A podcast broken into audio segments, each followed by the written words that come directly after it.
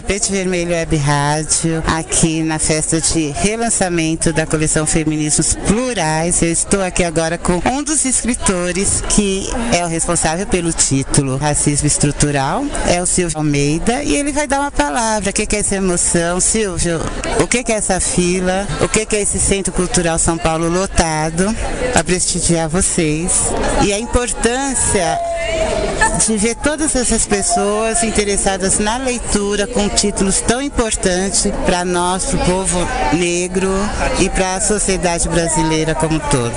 Boa noite. É, eu acho que essa fila ela, ela, é um reflexo de, uma, de um trabalho de sucesso, um trabalho que não começou hoje, é um trabalho que começou antes de nós, mas que foi é, possibilitado e que foi materializado é, pela audácia da Djamila Ribeiro que foi uma visionária, que viu que havia na sociedade brasileira uma, uma demanda é, por essas questões e convidou um time, né, do qual eu tenho a honra de fazer parte, para escrever. E acho que a sociedade brasileira ela ganha muito, apesar do momento tão difícil que nós estamos vivendo no Brasil, mas eu acho que é um momento em que a reflexão se faz mais necessária do que nunca, porque a partir do momento que a gente começa a refletir, produzir conhecimento em alto nível, nós conseguimos pensar em possibilidades é, que ainda não se apresentam no mundo material, concreto, real, mas que podem ser desenhadas se nós tivermos a possibilidade de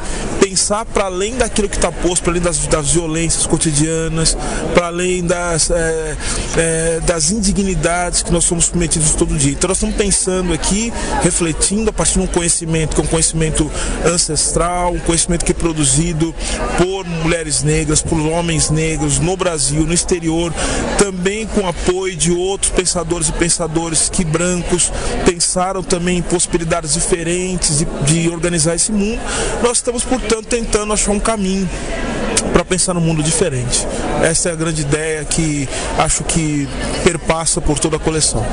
E nós da Tapete Vermelho, o que a gente pode dizer? Primeiro, agradecer, porque vocês agora produzem conhecimento. A gente que fez né, a academia, que participou e hoje ter referências tão próximas, contemporâneas, para a gente poder pesquisar. Meus filhos hoje vão poder usar a coleção Feminismos Plurais como referência na academia. Isso é muito importante.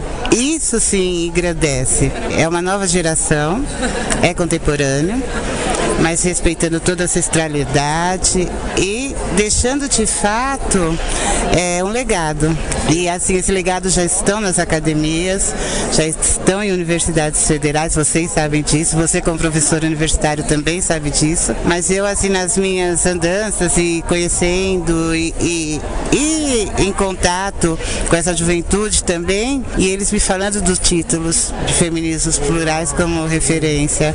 Isso é muito importante e eu só posso dizer tapete vermelho para vocês. Obrigado. Tapete vermelho para você, Silvio Almeida. Obrigado, querida. Obrigado. É um prazer, uma honra poder dividir esse momento com vocês. Viu? Um grande abraço e que sigamos caminhando juntos em direção ao mundo melhor. O grande Silvio Almeida.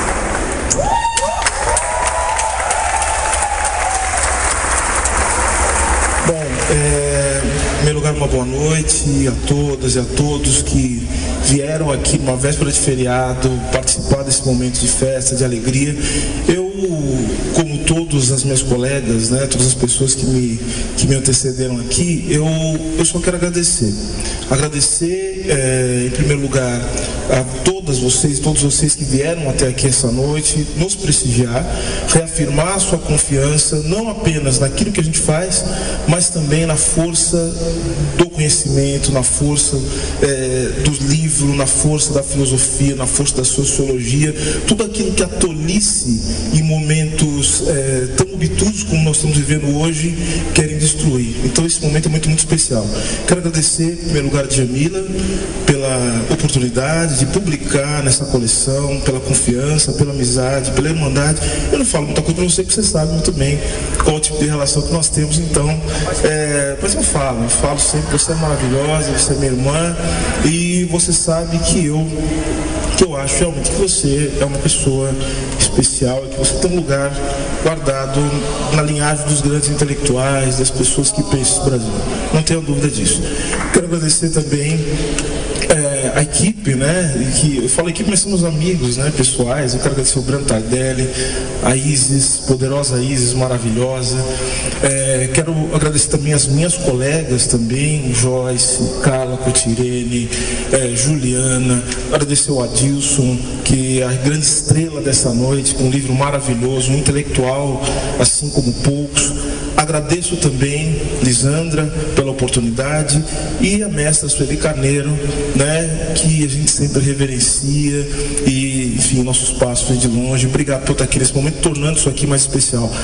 E, e por fim, né, agradecer o Hélio, né? O Hélio é meu amigo, meu irmão, que eu admiro profundamente. E agradecer também aquelas que possibilitaram é, a gente fazer uma coisa aqui, que é uma coisa que faz os nossos ancestrais, porque você sabe, né? A gente canta para lutar e luta para cantar. Essa é a nossa história. Então toda vez que tem música, é, é, Paula, Açucena, Raquel, todos que tem música, a gente invoca nossos ancestrais. E nesse momento é o momento que a gente tem que invocar nossos ancestrais para uma luta uma luta, uma luta. É, hoje, você achou que eu danço bem? Você falou que eu sou um dançarino. Se eu não der certo, pelo menos eu posso ficar na frente do show de vocês. Tá? Se eu não der certo como intelectual, como advogado, pelo menos alguma coisa eu consigo fazer. Mas enfim, o que eu acho é que esse momento é um momento de invocação, porque é um momento que nós estamos invocando nossos ancestrais com uma luta. Uma luta que é fundamental nesses tempos de hoje. Uma luta contra a tolice, uma luta contra o autoritarismo, uma luta contra todas as formas de discriminação e uma luta para que a gente possa apresentar para esse mundo um projeto diferente, um projeto novo, um projeto, um projeto realmente renovado.